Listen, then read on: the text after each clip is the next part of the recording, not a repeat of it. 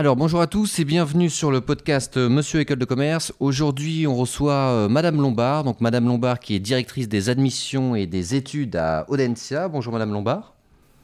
Bonjour.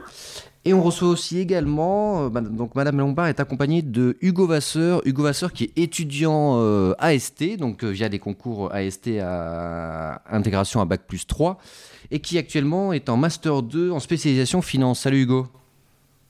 Exactement, salut Arnaud. Alors, durant ce podcast, euh, je suis d'ailleurs moi-même accompagné de Joachim Pinto. Euh, salut Joachim. Salut tout le monde. On va vous poser des, bah, tout simplement des questions sur Audencia, sur vos concours, euh, sur comment se sont passés tes concours, Hugo, pour avoir davantage d'informations, aussi bien sur Audentia, sur le dossier, sur le TOEIC, sur le TAJMAJ, afin de rassurer les candidats sur leurs chances d'admissibilité et d'admission, et aussi répondre à l'ensemble de leurs questions. Alors, première question, euh, est-ce que Hugo, tu peux présenter un peu ton parcours, à savoir euh, quel est le baccalauréat que tu as eu, quelles sont les études supérieures que tu as effectuées avant ton admission à Audentia? Oui, alors moi j'ai fait un baccalauréat économique et social donc, euh, que j'ai eu en 2016 dans la région lilloise. Euh, suite à ce bac, euh, j'ai fait une licence de droit éco-gestion à l'université de Lille, donc qui est aujourd'hui devenue l'IAE, ça, s'est transformé depuis. Et pendant ma deuxième année, j'ai commencé à préparer les concours d'école de commerce. Et en troisième année, donc j'ai passé plusieurs fois, donc deux fois le Taj et j'ai obtenu Audencia, c'est l'école que j'ai choisie. Euh, donc j'ai intégré Audencia en 2019 et euh, depuis j'ai donc choisi la spécialisation donc double majeur en corporate finance et audit contrôle de gestion. Ok, parfait. Euh, je vais donner la parole à Madame Lombard. Madame Lombard, par rapport au concours, est-ce que vous pouvez nous dire qui peut candidater à ce concours AST français admission à Bac plus 3 à Audencia eh bien, tous les étudiants qui, euh, dans le cadre de leur premier parcours d'études supérieures, euh, valident un bac plus 3.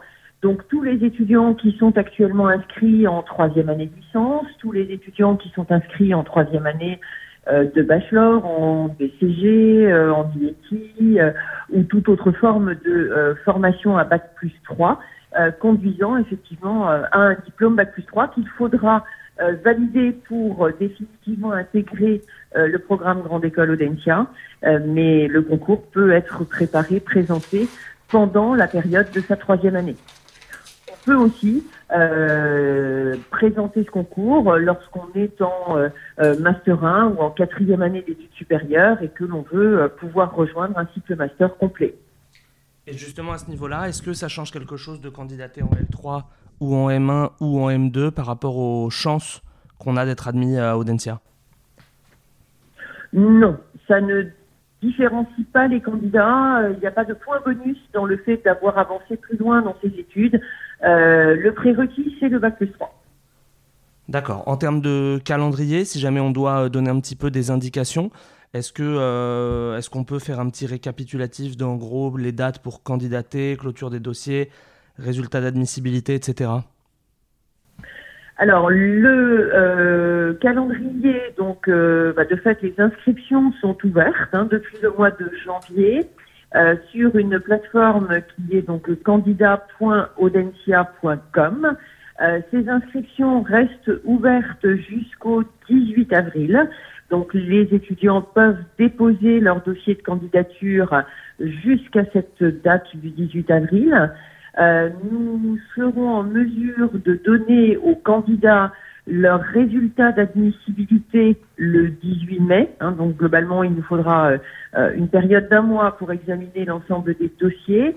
et les oraux devraient avoir lieu dans la foulée sur fin mai, début juin, prévu du 26 mai au, au, au 4 juin, avec un résultat d'admission euh, qui serait prononcé donc au 15 juin. Euh, voilà ce qui est prévu. Ok, parfait. Donc par rapport aux euros, à l'heure actuelle, on ne sait toujours pas s'ils seront faits en présentiel euh, ou en distanciel, ou voire même pas du tout dans un scénario catastrophe. Mais en tout cas, les étudiants, je suppose, seront prévenus euh, par mail euh, bah, Évidemment. Pour, pour ceux qui sont Oui, oui, tout à fait. Pour, pour les euros, c'est effectivement prématuré de pouvoir donner des détails de leur organisation à date. Euh, ils sont prévus. voilà, sur la fin mai, début juin, et on verra évidemment en fonction de, de toutes les informations qui devraient nous être communiquées dans les jours, semaines, mois à venir. Parfait, donc en termes de calendrier, c'est très clair. Est-ce que on peut apporter une petite précision Le Taj enfin la passation du Taj et aussi du TOEIC par extension, est-ce que ça doit être communiqué au moment maximum de la candidature, c'est-à-dire le 18 avril, ou est-ce qu'un score peut être envoyé après euh, la clôture des inscriptions? Non, alors le Taj comme le TOEIC euh, sont des scores à envoyer euh, dans la période des inscriptions, puisque ces deux tests sont intégrés à l'évaluation du dossier du candidat. Donc on a besoin d'avoir le résultat. Ok, parfait. En termes de sélectivité, est-ce que vous pouvez euh, nous donner quelques chiffres, à savoir euh, le nombre de candidats global que vous avez à votre concours AST, le nombre de candidats admissibles ou encore le nombre tout simplement de places qu'il y a au Dentia alors, sur euh, le, nombre de candidats inscrits au concours sur l'année 2020, nous avons eu 2240 candidats au concours d'admission sur titre français. 1780 euh, d'entre eux ont été euh, admissibles, déclarés admissibles, euh, et 440 ont intégré le cycle Master Audentia, ça c'est 2020. Et sur l'année 2021, nous ouvrons donc 450 places au concours admission sur titre. Donc ça c'est assez important, ça nous dit un peu que la, la grande part de, de sélection en tout cas se fait davantage aux euros c'est-à-dire que vous recevez tout de même pas mal de candidats aux euros pour leur euh, donner la possibilité de, pleinement euh, mettre en avant leurs points forts euh, et toutes les particularités de leur dossier. donc, donc, là, on s'adresse vraiment aux candidats AST qui vont nous écouter. Il faut surtout pas avoir de, de barrières psychologiques en se disant qu'Audencia est une école du top 6, donc que c'est inaccessible. Bien au contraire, comme, comme Madame Lombard vient de vous l'expliquer, euh, sur 2200 candidats euh, qui se présentent, il y en a 1700 qui sont admissibles. Euh, donc je pense que l'ENSIA a aussi à cœur de mettre en avant son campus, ses infrastructures et montrer aussi la ville de Nantes aux candidats qui, vont passer les oraux. Donc ça c'est vraiment très important. Donc n'hésitez pas à candidater. Donc là je m'adresse à ceux qui nous écoutent parce que quelle que soit votre filière d'origine, c'est très important. Quelle que soit votre filière d'origine, quelles que soient vos notes académiques, euh, vous avez totalement vos chances d'être admissible et ensuite d'être admis. L'important, c'est la cohérence de votre euh, projet professionnel et l'adéquation entre ce que vous souhaitez faire et ce que propose l'école. Euh, mhm. Est-ce qu'il y a un... Alors, question plus financière, est-ce qu'il y a un tarif boursier pour ceux qui souhaitent s'inscrire au concours AST Alors oui, il y a un tarif pour les boursiers, puisque les, les, boursiers ont un coût d'inscription au concours euh, de 35 euros là où euh, les candidats non boursiers payent 80 euros. Et vous savez, à Audencia, on a une particularité, c'est qu'on fait payer le concours en deux temps. Euh, il y a la partie inscription, donc dépôt du dossier, et puis ensuite il y a le paiement des euros pour ceux qui sont admissibles. Et donc, en l'occurrence pour les boursiers, s'ils sont admissibles, euh, il n'y a pas de coût pour les euros. Donc il y a une gratuité pour les euros pour eux. Ok, donc 35 euros au lieu de 80 pour les écrits et 0 euh, euh, pour les euros. Et gratuité pour les euros, exactement. Ok, parfait. Hugo, donc, qui est étudiant en, Master 2, si on se penche un peu plus sur toi, les raisons qui t'ont poussé à candidater, parce que on vient de voir avec Madame Vasseur que ben, il faut candidater, on a tout intérêt quand on est étudiant à candidater. Est-ce que tu peux nous parler de ton cas un peu plus personnel? Pourquoi est-ce que tu as choisi Audencia? Pourquoi euh, est-ce que tu as choisi euh, de passer ce concours en particulier? Et par rapport à ce qu'on vient de, dire là, est-ce que toi, euh, tu avais ce ressenti-là, que c'était peut-être compliqué, etc. Et que finalement, tu as eu la bonne surprise d'être admissible puis admis? Ouais, alors carrément, en fait, moi j'ai choisi Audencia pour, bah, plusieurs raisons. Déjà à l'époque, ben, j'avais remarqué que l'école avait déjà un bon classement et ce depuis déjà de longues années. Donc euh, déjà la réputation effectivement de l'établissement m'avait euh, m'avait indiqué ce que ce, concours-là. Euh, et ensuite, c'est vrai qu'il y avait un, un, parcours dedans qui moi m'intéressait particulièrement, qui est donc celui dans lequel je suis actuellement, qui est la filière expertise comptable et commissariat au compte. Donc en fait, c'est une c'est une un parcours qui permet de valider plusieurs unités du DSCG, donc les cinq unités sur les sept et qui nous prépare donc pour passer les deux dernières qui sont celles de droit et de comptabilité approfondie. Et ce parcours-là n'était pas proposé dans toutes les écoles. Donc c'est vrai que moi c'était vraiment une grosse plus-value à ce niveau-là.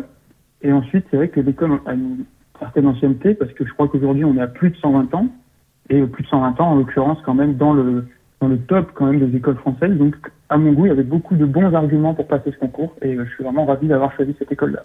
Ok, et ça c'est très clair. Et sur un plan, on va dire un peu plus euh, associatif, ville de Nantes, vie étudiante, est-ce que tu peux en dire plus aux gens bah, qui connaissent pas Nantes ou qui qui sont pas de la région, quoi? Ouais, carrément. Bah, en fait, moi, je connaissais pas du tout Nantes. La première fois que j'y suis allé de ma vie, c'était pour passer les euros. Alors, bon, manque de chance, effectivement, c'était un jour de pluie, mais malheureusement, à Nantes, c'est assez fréquemment le cas. Mais euh, les jours où j'étais plus longtemps et qu'il y avait du beau temps, c'était l'occasion de visiter.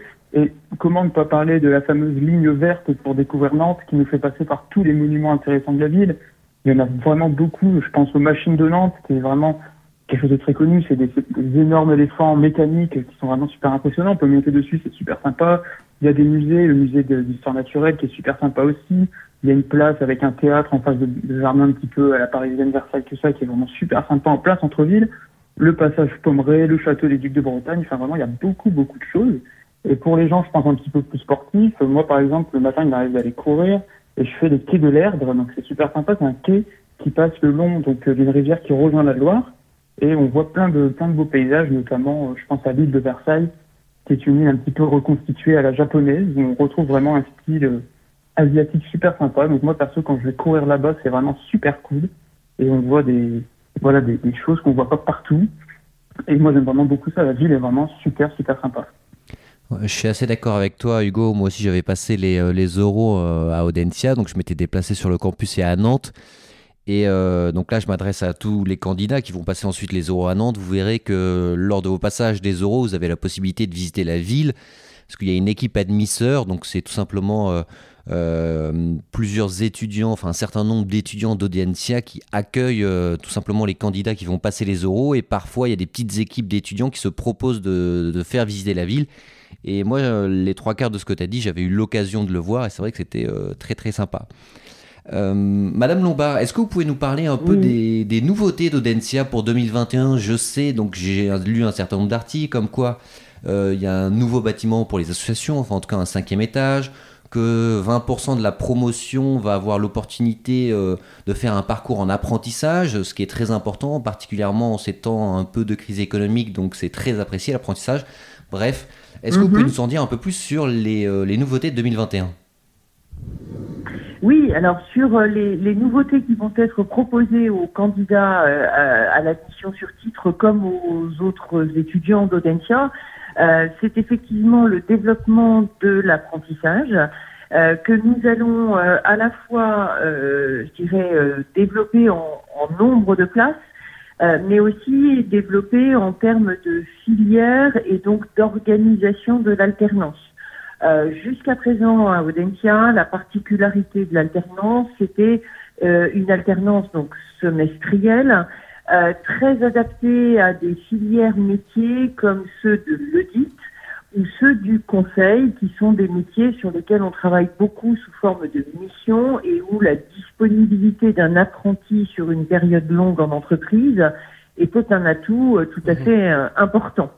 Euh, nous conservons bien sûr ces deux filières métiers et ce rythme semestriel, mais nous ouvrons également sur la rentrée donc 2021 deux nouvelles filières métiers, une filière donc finance et une filière plutôt orientée sur les métiers euh, commerciaux et marketing, avec une alternance d'une semaine de formation, euh, trois semaines en entreprise, hein, donc une semaine de formation par mois, euh, de façon à ce que il puisse y avoir pour les apprentis Audencia un accès plus aisé à des missions qui sont un, peu plus des missions, on va dire, du, quotidien euh, en entreprise. Mhm. Et euh, pour faciliter en fait euh, cette mise en place de ce nouveau rythme d'alternance, cette nouvelle alternance se déroulera sur notre campus parisien.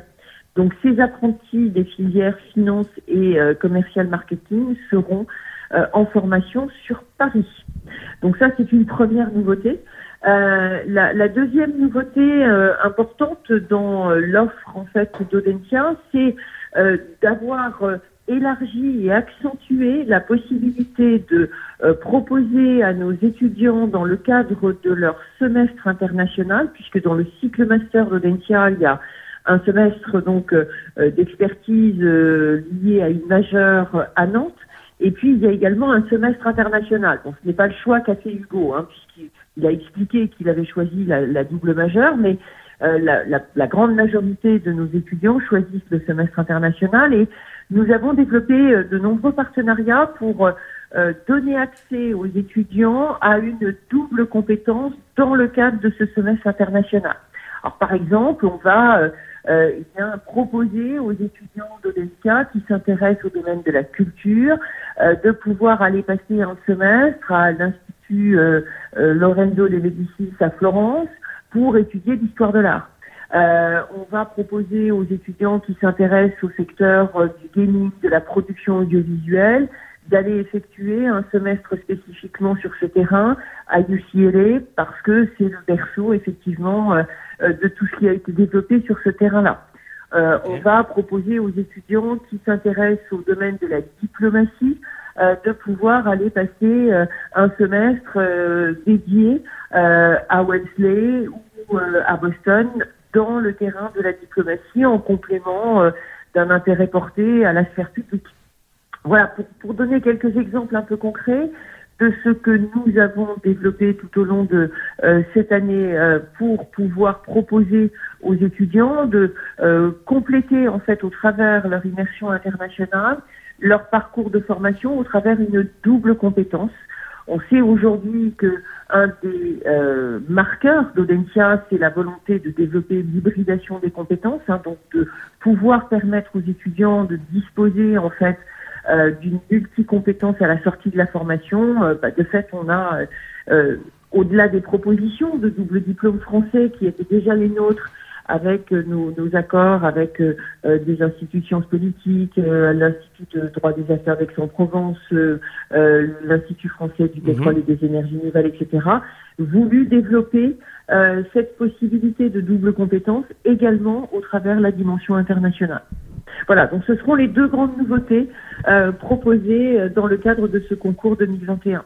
Bah, c'est une énorme nouveauté, euh, surtout l'apprentissage. Alors je reviens sur le premier point que vous avez développé, l'apprentissage sur le campus de Paris. Est-ce que vous pouvez mhm. nous dire où il est situé sur Paris, ce campus d'Audencia?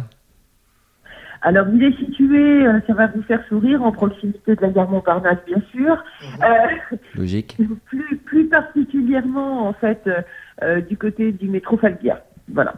Ok, donc, euh, donc en gros, c'est aux alentours du. Euh, ça doit être vers le 14e arrondissement. Euh, oui, ça doit être entre le 14e et le 15e. ok, parfait, donc plutôt le sud de Paris. Mm. Ok. par rapport à l'apprentissage, imaginons, moi je suis candidat. Je suis très intéressé par l'apprentissage, je souhaite faire de l'apprentissage. J'ai un certain nombre de questions. Première question est-ce qu'il faut que je trouve une entreprise avant d'être admis à Audencia?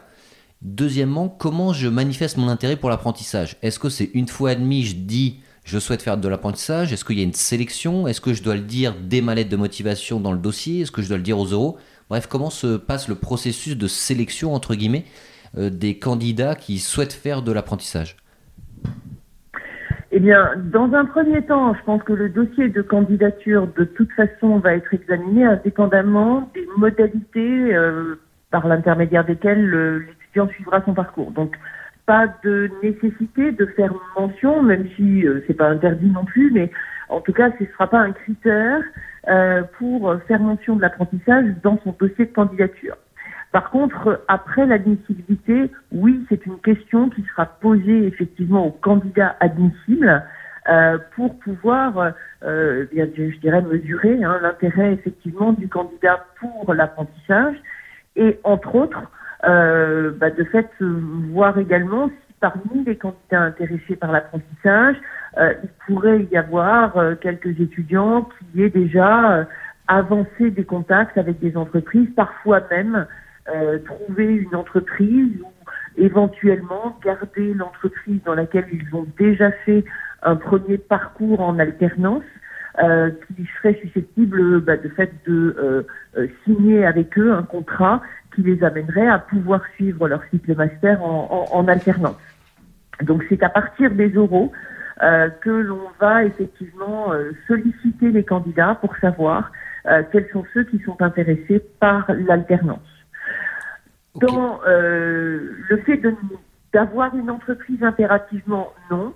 S'il y en a une, ça peut être une opportunité, mais n'est pas une obligation, puisque euh, je dirais que nous nous engageons aussi pour euh, les candidats qui vont être retenus euh, et, qui vont avoir le souhait de trouver une alternance à les accompagner dans cette recherche d'entreprise hein, au travers le service notamment des consultants carrière d'Audencia qui seront mobilisés pendant la période d'été pour aider les candidats à l'admission sur titre à, décrocher un contrat et à pouvoir débuter leur formation dans le cadre de l'apprentissage. Ok, parfait, c'est très clair. Euh, Hugo, euh, je suppose que toi, tu as déjà effectué un certain nombre de stages durant ta formation d'Audencia et tu as dû aussi faire appel au service euh, carrière d'Audencia, peut-être via des forums entreprises, peut-être via des ateliers CV, peut-être via le réseau interne, peut-être même que tu as trouvé ton stage via une offre de stage qui était sur, sur l'intranet. Est-ce que tu peux nous dire euh, un peu, enfin, ainsi que Madame Lombard, quels sont les services euh, mis à disposition des étudiants euh, via le service carrière? Peut-être Hugo, dans un premier temps, si jamais tu as, si utilisé le service carrière. Oui, effectivement, c'est vrai qu'on a, on a quand même plusieurs outils à notre disposition. Alors moi, j'en ai utilisé trois. Alors effectivement, on a le Job Teaser, qui est en fait le réseau qui nous permet d'avoir des offres qui sont des fois exclusives à Audencia. Et aussi, nous avons donc le Career Center avec euh, des, des conseillers qui peuvent regarder notre CV, nous faire faire des entretiens euh, blancs pour voir si on est euh, si on est efficace, si on est assez cohérent dans notre projet professionnel, études, etc. Et puis après, euh, il y a effectivement tout le réseau de l'école. Donc moi, je suis notamment passé par LinkedIn où j'ai retrouvé tout, enfin, un grand nombre en tout cas d'anciens d'Audencia avec lesquels j'ai pu communiquer euh, pour trouver mes stages. Donc effectivement, je me suis beaucoup appuyé sur ces sur ces trois éléments-là. Et je pense là aussi à un quatrième, euh, un quatrième élément qui est l'annuaire interne donc euh, de, des stages qu'ont fait les étudiants précédents, euh, qui permet d'avoir déjà leur feedback sur le stage qu'ils ont eu et euh, qui peut nous permettre également de les contacter donc pour savoir euh, ce qu'ils en ont pensé et s'il y a des, éventuellement des contacts encore sur place pour, voilà, pour, pour trouver des stages. Quoi. Hugo, tu es toujours avec nous? Oui. Euh, parfait. Euh, est-ce que tu peux nous dire le stage que tu as effectué, euh, du coup, si jamais tu en as fait plusieurs, quelle entreprise, quelles étaient tes missions? Et comment ça s'est déroulé? Alors du coup, moi, mon premier stage, je l'ai fait donc avec Audencia, je l'ai fait début 2020.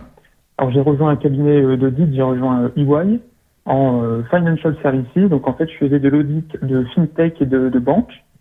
donc ça s'est vraiment super bien passé. Je, savais que les cabinets d'audit étaient des, entreprises très formatrices et en l'occurrence ça a été extrêmement le cas.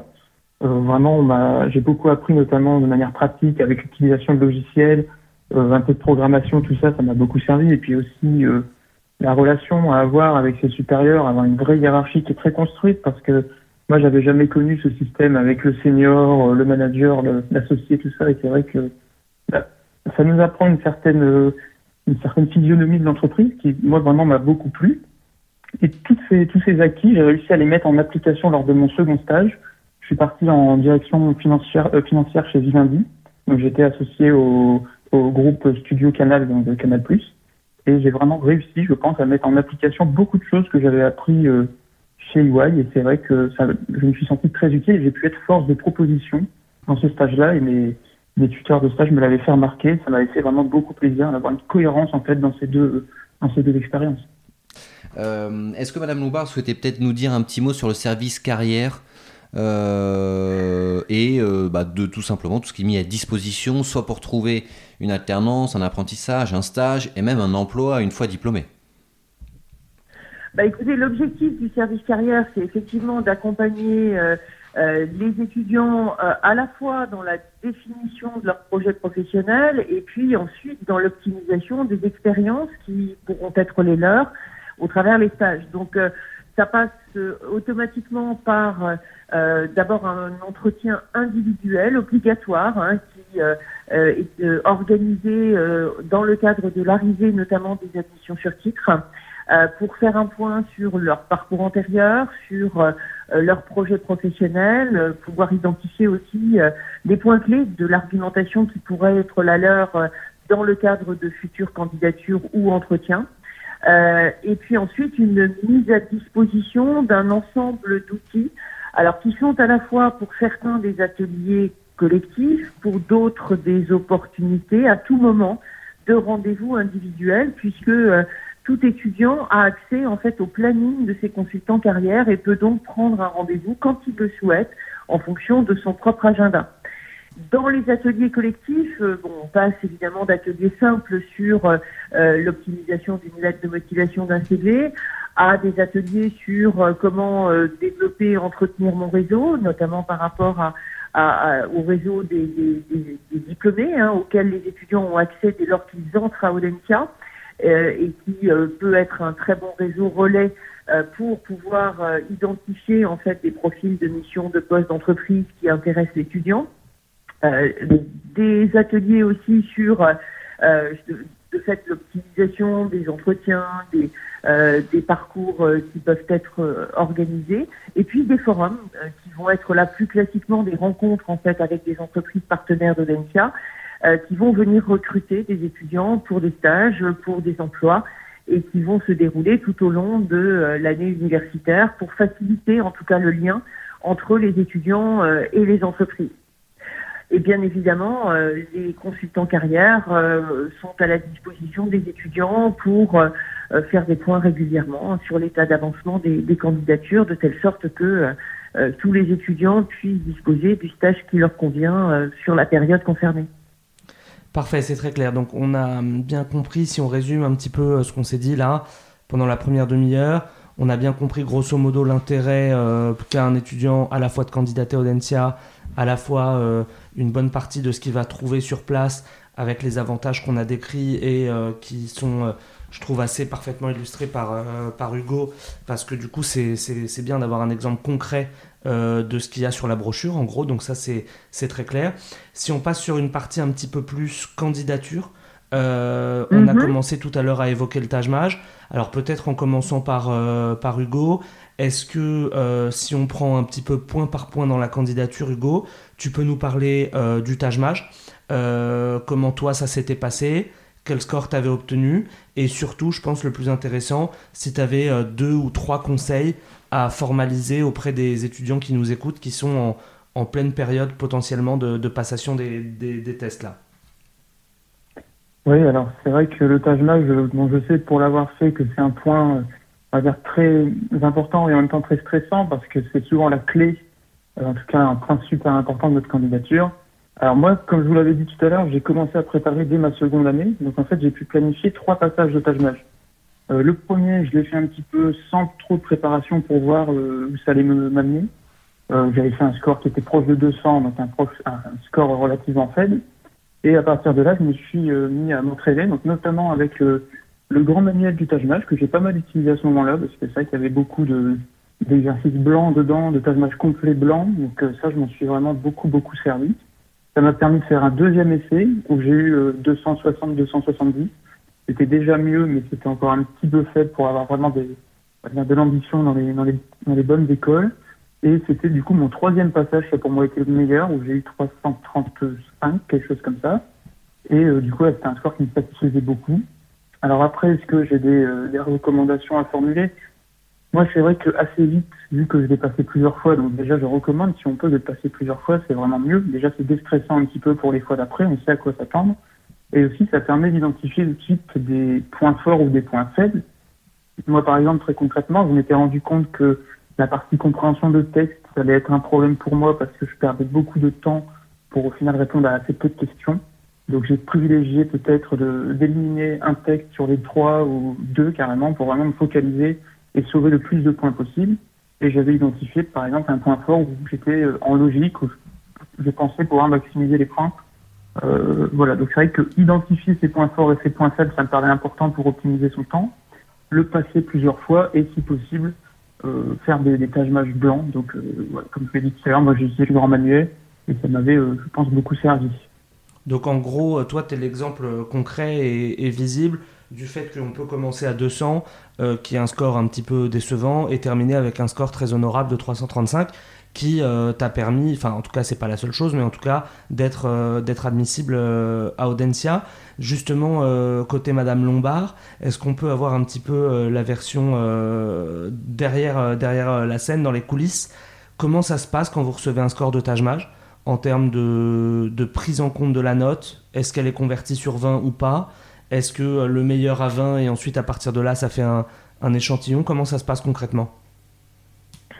Alors, effectivement, la note de Tajmaj est convertie sur 20 puisqu'elle est intégrée dans l'analyse du dossier de candidature. Euh, donc, euh, on n'est pas sur une note à 20 au meilleur score parce que euh, on a plutôt en fait établi une conversion des scores Tajmaj en notes sur 20, euh, donc avec une échelle hein, toute simple qui permet de pouvoir évaluer en fait ce, score et, et l'intégrer dans l'évaluation du dossier. Donc pour parler très concrètement, Hugo qui nous a dit qu'il avait eu 330 à peu près à sa candidature. Concrètement, on retranscrit 330 sur 600, ça fait 11 sur 20, et du coup, son Tajmaj est noté 11 sur 20, c'est ça? Exactement. Ok, c'est parfait. Et du coup, vous, avec votre recul de, directrice des admissions, qu'est-ce que vous appelleriez un bon score euh, pour candidater euh, à Audencia? Alors c'est toujours difficile de répondre à cette question parce que nous n'avons jamais pris le score Tajmaj tout seul nous avons toujours intégré le score Tajmaj avec soit une autre épreuve, soit dorénavant pour 2021 avec l'analyse globale d'un dossier. Donc euh, on peut avoir des candidats qui compensent un Tajmaj qui est un peu faible par un excellent dossier scolaire avec euh, une constitution de dossier qui amène l'étudiant à avoir beaucoup de points sur son dossier. Et le dossier euh, est coefficienté à 6 là où le Tajmaj est à 4. Donc, euh, euh, il y a toujours un, facteur de, je dirais, de, de compensation. Euh, le Tajmaj moyen, si je dois donner un indicateur aux candidats, des étudiants qui sont admissibles à Audencia, c'est plutôt autour de 300. En tout cas, il n'y a pas de minimum requis pour le Tajmaj. Mais il n'y a pas de ligne requise, non. Ok. Euh, vous nous faites la transition avec le dossier, c'est parfait. Euh, abordons un peu le dossier. Est-ce que vous pouvez nous dire les documents ou les pièces qui sont demandées dans un premier temps déjà? Alors, sur les pièces demandées, bon, bien sûr, la copie des relevés de notes depuis le baccalauréat, donc copie de relevé de notes du bac, plus euh, tout ce qui constitue le parcours d'études supérieures du candidat. la copie éventuellement diplôme Bac plus 3 s'il est obtenu ou le, certificat d'inscription prouvant qu'il y a bien euh, une inscription à Bac plus 3, euh, le CV, une lettre de motivation euh, à l'attention d'Audencia, donc pour justifier de sa candidature, les conventions de stage ou contrat de travail qui sont mentionnées sur, sur le CV, euh, et puis ben, le justificatif du score euh, le justificatif du score au Tajmaj. Et l'étudiant est libre d'intégrer également euh, une ou plusieurs lettres de recommandation, euh, s'il le souhaite, dans le cadre de son dossier. C'est très clair. Est-ce que vous pouvez nous dire, donc question un peu générale, comment est évalué le dossier? Parce que là, il y a un certain nombre de documents à fournir qui sont entre guillemets, euh, bah, pour une bonne partie, entre guillemets, des documents littéraires, c'est-à-dire non chiffrés. Est-ce que vous pouvez nous dire bah, tout simplement comment vous évaluez les dossiers des candidats? Et comment comparer les différentes filières, les différentes universités, les différentes expériences professionnelles? Comment est-ce que vous évaluez tout cela? Alors nous avons une grille donc qui nous permet d'évaluer chacun des dossiers avec effectivement dans la grille des points euh, sur chacune des parties constitutives du dossier. Euh, donc euh, de fait des points accordés à la structure et à la qualité de la lettre de motivation, des points accordés aux expériences professionnelles qui peuvent avoir été conduites par le candidat, notamment s'il a conduit des expériences internationales, des points également sur le parcours d'études. Et là, nous avons euh, distinguer différentes typologies de parcours entre un étudiant qui fait le choix d'un parcours universitaire, un étudiant qui peut être inscrit dans un bachelor ou, ou autre programme, euh, parce qu'on sait que les niveaux de notation ne sont pas euh, les mêmes en fonction du parcours d'études que l'on a pu euh, être amené à suivre et qu'il est important de tenir compte de ces niveaux de notation dans l'évaluation des dossiers des, des candidats. et puis ensuite, bah, de fait, des, des, points accordés sur, je dirais, les, les, lettres de recommandation qui peuvent être jointes, qui viennent conforter, en tout cas, le reste du dossier du candidat. On a aussi en tête à Audencia le dossier de validation des acquis. Tout à fait. Qui nous permet de gagner des points bonus. Est-ce que vous pourriez nous donner euh, bah, peut-être un exemple ou euh, plus généralement nous expliquer ce que c'est et en quoi ça consiste pour améliorer son dossier? Alors, le, le, dossier de VAE, en fait, consiste à valoriser les activités extrascolaires d'un étudiant son engagement associatif, engagement dans une passion personnelle, musique, théâtre et autres activités, son engagement sportif par exemple, euh, ou euh, euh, le fait de s'être impliqué dans une création d'entreprise, de s'être impliqué dans une activité en tout cas à caractère plutôt bénévole, avec de fait une forme d'investissement sur la durée. Hein. C'est pas un one shot pendant un mois, j'ai fait un job, ça non, ça fonctionne pas. Euh, mais c'est plutôt euh, j'ai euh, en fait exercé une activité dans laquelle je me suis impliquée pendant éventuellement même plusieurs années et qui bah, de fait peut faire l'objet de points bonus puisque nous accordons sur la DE jusqu'à 24 points bonus. Alors on a traditionnellement des dossiers de sportifs de haut niveau, on a euh, des engagements en scoutisme, on a des engagements euh, dans des missions humanitaires, euh, on a aussi beaucoup d'engagements dans les domaines euh, passion, hein, je dirais, euh, danse, musique, théâtre, ce genre de choses. Et puis, bon, on a aussi régulièrement des projets un petit peu atypiques d'étudiants qui bah, se sont mobilisés sur une création d'activités euh, pendant euh, en, parallèle de leurs études. Euh, l'idée, c'est qu'on valorise là ce que l'étudiant a fait en fait par lui-même, qui n'était pas obligatoire dans son parcours d'enseignement. Et concrètement, c'est un dossier que le, candidat doit envoyer, c'était un petit lutin avec des photos, une présentation, ou c'est un fichier PDF C'est ça. Alors, il n'y a, a, pas de, de euh, on va dire, il n'y a pas de dossier type, il y a un petit questionnaire que, euh, à minima, le candidat doit remplir pour nous permettre de comprendre ce qu'il veut valoriser dans le cadre de son dossier VAE. Euh, bien évidemment, on va lui demander à minima une lettre de, de recommandation qui certifie en fait ce qu'il évoque comme étant son engagement. Euh, et puis derrière, après, euh, les candidats sont libres de déposer un dossier un peu plus conséquent dans lequel, euh, au travers d'illustrations, d'articles de presse ou de photos, on va pouvoir mesurer encore mieux l'implication qu'a pu avoir l'étudiant dans son activité. Parfait. Et pour avoir un ordre de grandeur sur vos 100% d'admissibles, vous, vous diriez que c'est à peu près combien d'étudiants qui ont présenté un dossier de validation des acquis? On a dû avoir l'année dernière à peu près 250 dossiers de VAE. D'accord, sur à peu près 2200 candidats, c'est ça? Oui, c'est ça. D'accord, ok, très bien, c'est très clair. Donc tout à l'heure, vous parliez euh, du fait qu'un mauvais euh, tâche-mage, entre guillemets, pouvait être compensé par un bon dossier. Euh, vous aviez expliqué un peu le système des vases communicants. Est-ce que pour résumer un petit peu ce qu'on vient de se dire, on peut aussi parler de ce même système des vases communicants à l'intérieur même du dossier? C'est-à-dire qu'une bonne expérience professionnelle peut compenser peut-être un manque d'expérience internationale ou une expérience internationale peut compenser un petit manque d'expérience associative, voire des notes relativement moyennes dans ma mention. Ah, clairement, oui. Oui, oui, parce qu'on va examiner chacune des parties que j'ai évoquées avec vous euh, sur les pièces qui nous sont fournies par les candidats. Donc, on va noter chacune des parties qui veut dire clairement que euh, euh, bah, candidat peut effectivement envisager de, compenser un, résultat qui est peut-être jugé moyen, mais avec des expérience, une motivation qui vont lui permettre d'avoir des points et donc de totaliser un, un nombre de points qui lui permettent d'être admissible.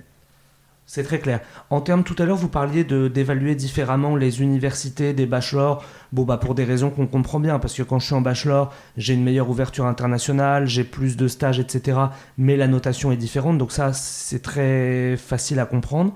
Est-ce que au sein même des universités, il y a des filières euh, ou même des universités qui sont privilégiées euh, parfois, on entend euh, dans, dans, la bouche de certains étudiants que euh, telle ou telle université est surreprésentée dans les rangs d'admissibilité d'une école. Est-ce que ça joue ou, ou, pas Ou si oui, combien? Non. Non, ça, ça ne joue pas. ce que l'on va considérer, c'est plutôt le niveau de résultat par filière. Euh, pour être concrète, euh, en règle générale, euh, sur des filières juridiques, on constate souvent des résultats qui sont parfois enfin, plutôt plutôt serrés, plutôt faibles. donc, on ne va pas pénaliser des étudiants qui, parce qu'ils auraient suivi une filière juridique, pourraient avoir une moyenne qui, au, au regard de la note donnée mhm. à euh, des étudiants qui suivent cette filière, euh, eh bien, euh, finalement, est une bonne moyenne. C'est plus une question de filière, c'est pas une question de localisation d'université ni de nom d'université. Pour parler très clairement, que je fasse mon université de droit à Lille, à Nantes, à Paris ou à Marseille, ça n'a aucune différence. Ce qui va compter, c'est mes résultats dans l'université. Non, ça, ça ne changera pas. Le lieu de l'université n'influera pas l'évaluation du dossier. D'accord, c'est très clair. Je préférais le préciser pour, euh, pour qu'on soit clair dessus. Euh, question supplémentaire, Madame Lombard, qu'on nous pose aussi souvent. Est-ce que si j'ai déjà redoublé, est-ce que je suis entre guillemets pénalisé ou si j'ai un petit point malus? Donc ça, c'est la première question sur le redoublement. Et la deuxième, si j'ai déjà candidaté à Audencia, pareil, est-ce que euh, j'ai un petit point malus? Non. Il n'y a pas de point malus sur euh, euh, des redoublements et, pas de, point malus si euh, j'ai déjà candidaté à Audencia. C'est une nouvelle session de concours, c'est un nouveau recrutement pour 2021. Donc, il n'y a pas de, de point malus attribué à des étudiants qui auraient déjà candidaté. Hugo, est-ce que tu peux nous... Donc je donne un peu la parole à Hugo pour prendre un cas un peu concret. Est-ce que tu peux nous représenter très rapidement ton dossier, nous parler un peu des moyennes que tu avais obtenues en études supérieures? Est-ce que tu avais obtenu une mention ou pas? Pareil pour le bac. Euh, et voilà, est-ce que tu peux nous parler un peu de ton dossier? Oui, alors au niveau du bac, moi j'ai fait un bac US, j'ai pas eu de mention.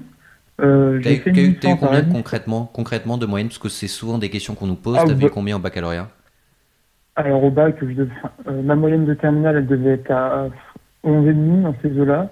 Et j'ai eu à peu près 11 au bac aussi. Donc j'étais pas, j'étais pas vraiment dans les, dans les, dans les meilleurs élèves, ça c'est sûr. Euh, après, moi, quand je suis arrivé en supérieur, c'est vrai que bah, certainement le fait d'être un petit peu plus dans des matières qui me correspondaient, j'ai eu des meilleurs résultats. Donc j'étais un petit peu plus dans les 12,5, 13 euh, tout le long de ma licence. Et, licence, licence de droit à ça, c'est bien ça? euh, euh, non, non, non, pas tout à fait. Je faisais une licence de droit éco euh, sur Lille. Ah, t'étais à Lille. Ok, parfait. Ok. Ouais, tout à fait. Tout à fait. Et, et du coup, là, je pense que ce qui a été en complément de ce, ce dossier, des, des vous avez des, des, points positifs, c'est que j'avais pas mal d'expérience associative à côté de à côté de mes notes, dans le sens où j'avais un petit peu d'engagement citoyen dans ma commune natale, où je faisais partie du municipal municipal, et à côté de ça, j'avais aussi pendant deux ans, j'ai fait partie d'une association euh, animalière où on était parti notamment faire un séjour en Croatie dans une dans un refuge d'ours. Donc euh, ça, j'en avais assez longuement parlé pendant mon entretien parce que c'est vrai que c'est une, une, chose qui me tient beaucoup à cœur, la protection animale. Et voilà, c'est vrai que c'était un, je pense, un point positif dans mon, dans mon dossier. Et donc ça, c'est très clair. Est-ce que toi, tu avais fait un dossier de validation des acquis ou pas sur ces sujets-là? Alors non, je, je ne l'avais pas fait. Ok, d'accord. Bon, avec du recul, peut-être, si j'ai bien compris, peut-être que tu aurais pu euh, le faire et que tu aurais été admis encore plus largement. Sur, euh, si, on résume un petit peu sur la partie dossier, euh, bon, c'est très clair, mais je, me permets de, faire un petit récap. un, si je récapitule, il n'y a pas de critères éliminatoires à proprement parler, qui pourraient être par exemple le redoublement ou des notes relativement moyennes. Donc ça c'est le premier point. Le deuxième point c'est que les notes sont évaluées en interne aux licences. Une licence de droit va être comparée aux autres licences de droit pour avoir une, un petit peu une harmonisation et pour tenir compte du fait que toutes les, filières ne notent pas pareil. Et il existe une possibilité pour les étudiants qui ont des investissements euh, si j'ai bien compris, de long terme et qui font appel à la prise d'initiative, euh, qui peuvent être valorisés dans le cadre de validation des acquis, euh, qui peuvent prendre bah, toutes les formes que vous aviez évoquées tout à l'heure pour, pour décrire ce, dossier. Exactement. C'est parfait. Une fois que mon dossier a été retenu, alors on peut peut-être dire un petit mot du TOEIC qu'on a un petit peu passé tout à l'heure. De la même manière, il n'y a pas de minimum TOEIC comme il n'y a pas de minimum Taj-Maj quand je candidate à Audencia Alors, sur le TOEIC, euh, non, il n'y a pas de minimum, mais on peut suivre l'ensemble du cycle master d'Audencia en anglais. Et si on le souhaite, il faudra effectivement quand même valider un score TOEIC plutôt autour de 900 et plus parce que euh, on sera, enfin, on regardera pour euh, les candidats admis qui veulent faire le cycle master en anglais le score TOEIC présenté dans le cadre du dossier de candidature. D'accord, je ne peux pas le repasser une fois admis à Audencia pour l'améliorer, par exemple en me disant que je vais faire un stage en pays anglophone euh, entre mon admission à Audencia et ma rentrée. C'est le score, on est bien d'accord, de la candidature qui sera le score retenu pour savoir si j'ai le droit au English Track ou pas. Exactement. Ok, c'est très clair. Donc, euh, Hugo, juste pour, euh, pour illustrer ça, toi, pour ton TOEIC, ça a donné quoi? Alors, moi, niveau TOEIC, j'ai eu 850. Donc, euh, niveau préparation, bah, je m'étais un petit peu appuyé aussi sur, sur des livres de préparation. Et sinon, je, regardais pas mal de, de séries sous-titrées, enfin, sans les sous-titres, du coup, en voix, en voix originale. Donc, bon, c'est vrai que 850, ça aurait pu faire mieux, mais bon, c'était déjà pas si mal. On te confirme, Hugo, tu aurais pu travailler un peu plus. Euh, euh, Hugo, euh, tu avais passé combien de fois le TOEIC Trois fois. Et la première en dessous de 800, la deuxième 810 et la troisième 850. Ok. juste rapidement, euh, est-ce que vous avez, euh, parce que le podcast touche euh, petit à petit à sa fin, est-ce que vous avez un dernier mot à nous dire, Madame Lombard et ensuite Hugo, à, destination des candidats AST qui nous écoutent actuellement? Ben, si, j'ai un dernier mot à communiquer, c'est euh, effectivement, euh, dans le cadre d'une poursuite d'études, euh, ne pas hésiter à déposer un dossier de candidature, préparer bien évidemment sa candidature de façon à ce que tant du point de vue des tests qui bon, ne se passent pas sans préparation que du point de vue du contenu du dossier, il y ait tous les éléments qui permettent l'admissibilité puis l'admission. Euh, avec euh, bah, de fait euh, au niveau d'Audencia la possibilité de, de rejoindre l'ensemble des étudiants qui sont donc en deuxième année du programme Grande École et de partager donc avec la promotion de deuxième année tout le cycle master et la multiplicité des expériences proposées dans le cadre du cycle master. Hugo, est-ce que toi tu peux apporter un petit mot de conclusion et ton ressenti par rapport à ceux qui nous écoutent là Qu'est-ce que tu as envie de leur dire? Oui, bah c'est vrai que j'arrive un petit peu à me voir à l'époque où j'écoutais ce genre de podcast aussi, où je passais les concours et je me disais, euh, mon Dieu, je viens d'avoir 200 Taj et 710 au qu'est-ce que je vais devenir? Alors, euh, bon, déjà, j'ai envie de dire qu'il faut surtout pas euh, baisser les bras, c'est vraiment la pire chose à faire, parce que c'est vrai que ces tests-là, ça, ça peut rapidement nous saper un petit peu le moral et nous décourager. Alors, il faut vraiment pas le faire.